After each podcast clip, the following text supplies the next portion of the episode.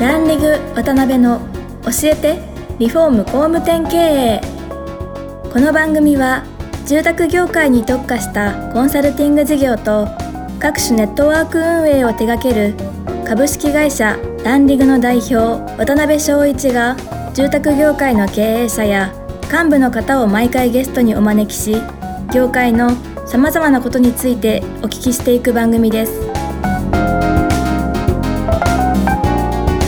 この番組は建築業界に特化したホームページ制作会社アババイ。リフォーム事業のためのネットワーク戦力。住宅会社のブランディングを支援するルームクリップ公認家づくりパートナーの提供でお送りします。工務店の社長も多様性の時代へ。熱海温泉型情熱親分型コンサル型。YouTube でちゃう型 SNS 長文語り型 AI 気になる型すぐセミナー開いちゃう型。いろんなタイプがあるけれどアババイが目指すのは一つ。みんなを高鳴るコンバージョンへ。偏見だと人は言うかもしれない。そして実際偏見かもしれない。でも聞いてください。私たちは諦めない。工務店集客のプロフェッショナルアババイ。はい、皆さん、こんにちは。今週も始まりました、ランディング渡辺の教えてリフォーム工務店経営パーソナリティの渡辺です。今回もですね、前週に引き続きまして、国部ハウジンググループ代表の久保社長です。久保社長、よろしくお願いします。よろしくお願いします。はい。あの、前回はですね、久保社長の詳細の凄さみたいなものを感じる まあ内容だったんですけども、ちょっと途中になっちゃったんで、その次からお話をお聞きしたいんですが、まあ、実際いろんなセミナーにこう参加されてらっしゃって、やっぱりその、いろんなことを勉強されてて、いろんなものを感じられたと思うんですけど、やっぱり業界の今後みたいなところに対して、これは結構チャンスあるな、みたいな感じられたんですか？そうですね。やっぱ不動産と比べてうん、なんですかね、こう、はい。大手っていうのが結構大手っていう、こうどちらかというと感じ方したんですよね。な不動産っていうのはどちらかというとこう、あの、大学生ながら結構こう、就職を、まあみんな就活してっていうところはいで周り見てたんですけど、うんまあ不動産ってどちらかというとこう、なんですかね、こう、うーん、ちょっとまあ、悪く言えばこう、昔ながらのこう、うんうんうんうん、あんまりあんまりこういいイメージじゃないところあったんですけど、まあ、住宅、ハウスメーカーってなると、どちらかというとまあきらびやかな、なるほど。はいイメージっていうところがまず持ってたところが一つ大きな違いでしたね。なるほそのどね。分、はい。あとはチャン、マーケットとしてのチャンスみたいなのってどう捉えられてました？今後こうなっていくだろうなとか。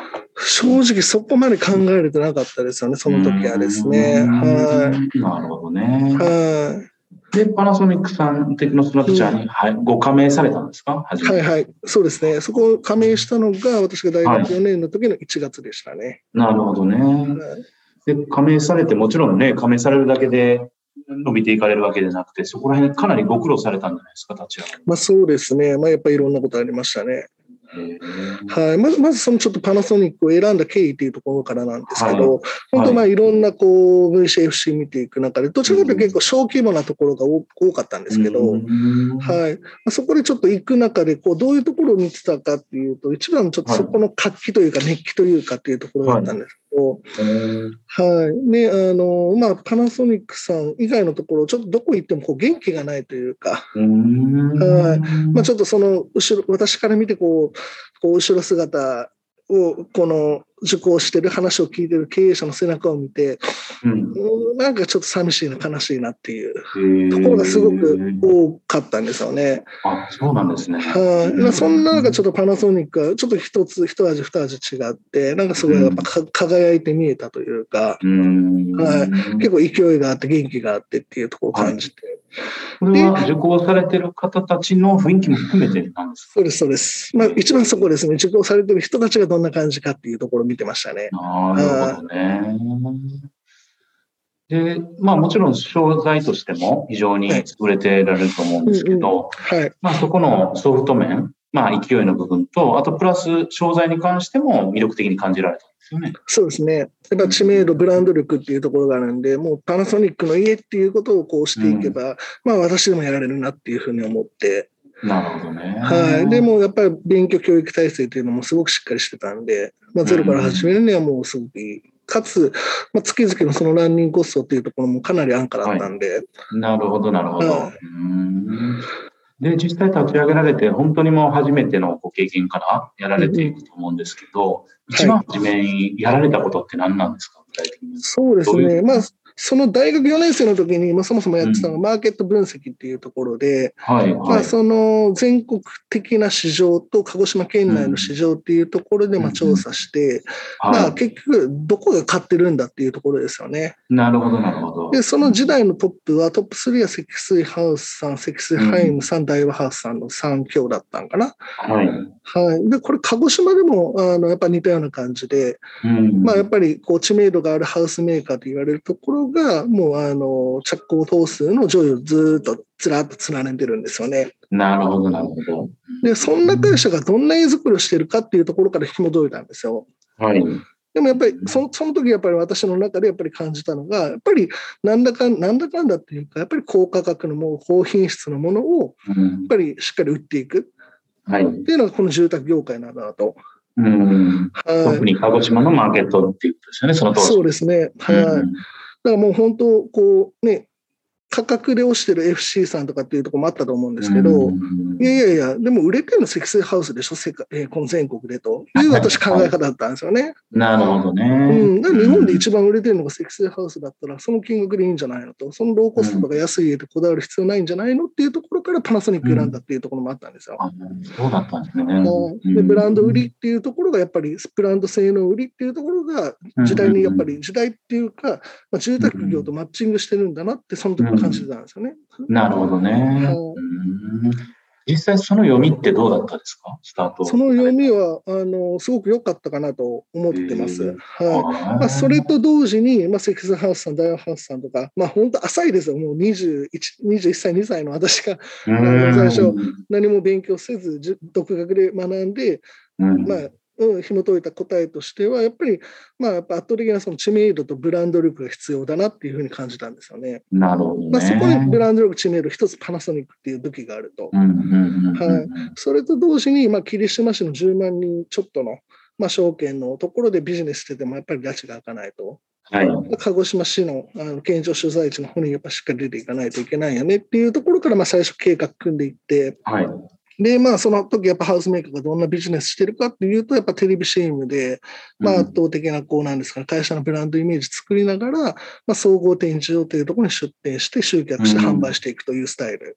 なるほど、なるほど。早くやっぱこれは私は確立しないといけないなと感じた、うん感じてたんですよね。だからまあ、あその争点に入るっていうことをまず第一目標として。うんやりましたでまあその初ために入られたわけじゃないですよね。そうですね。そこはもう、あの、設立したのがまあ2010年で、2010 3年後の2013年に、その、うんうん県庁所在地の鹿児島市の方の総合展示場に出店するっていうところまで行けましたね。はい。すごいですね、3年でって、初め、本当にお客さんいらっしゃらない状態から、はい。まあ、ふ普通にチラシ打たれたり、イベントされたりとかして、集客されていかれたどんな感じだったんですか、3年は。えっ、と、一番最初、その1月、えー大学4年生の1月に、はい。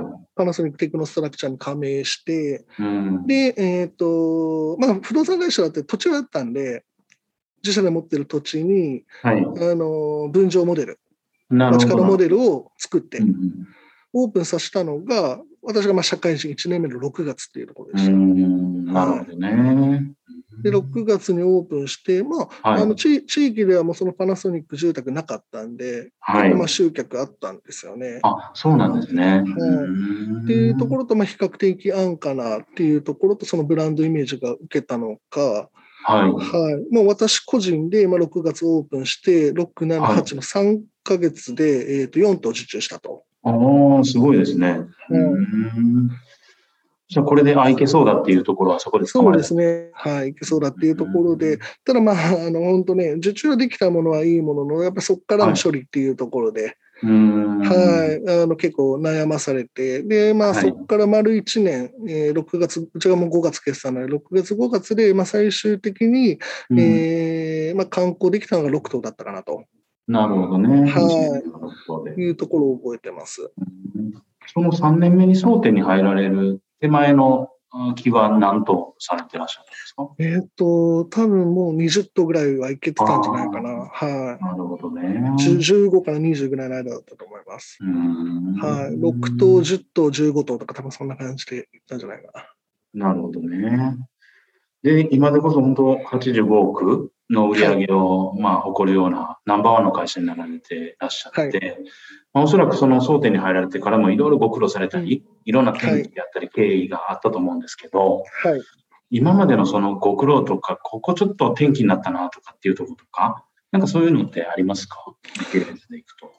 そうですね。まあ、まあ、ちっちゃいことでいけば本当いろんなことあったと思うんですけど、はい。はい。やっぱりまあ一番私の中でこう、なんですかね、こう、うんまあつ辛いというか、やはい。っぱりこう、苦しいなっていうのは、やっぱり、あの、すごい信頼してる社員が、まあ、抜けてしまった時、なるほど。はい。っていうところで、まあ、かなりこう、メンタル的にも、うんうんうんあの、まあ、会社の売り上げ的にも、うんまあ、社員の、まあ、周りのそのメンバーっていうところも、まあ、疲弊する部分があったりするところで。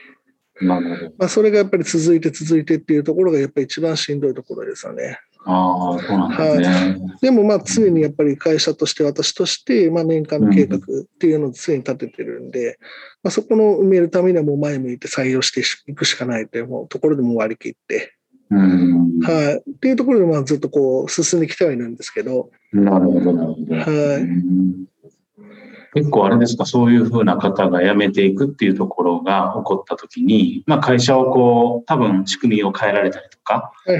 移行されていこうみたいなことはあったと思うんですけど、はい。なんかそこら辺の具体的に変えていかれたこととか、はい。心がけていかれたこととか、なんかありますか？そうですね。これがちょっと今めちゃくちゃ取り組んでる最中なんですけど、うん。はい。まあ去年のどうですかね、まあ6月、7月ぐらいの時から、まあちょっと社内体制っていうところもちょっと、まあそういう離職者、退職者、まあ中にはちょっと不正とかっていうところもあったりして、はい。ちょっと大きくやっぱりちょっとね、あの、舵を切っていかないといけないなとうんいうふうに思ってきたところがあって、はい。もう本当このコロナ禍でですね、わ私もどちらかというとこう経営スタイルっていうのが、まあ社員とこう寄り添って、まあどちらかというと、まあ近い位置でまあ仕事していくっていうところだったんですけど、なるほど。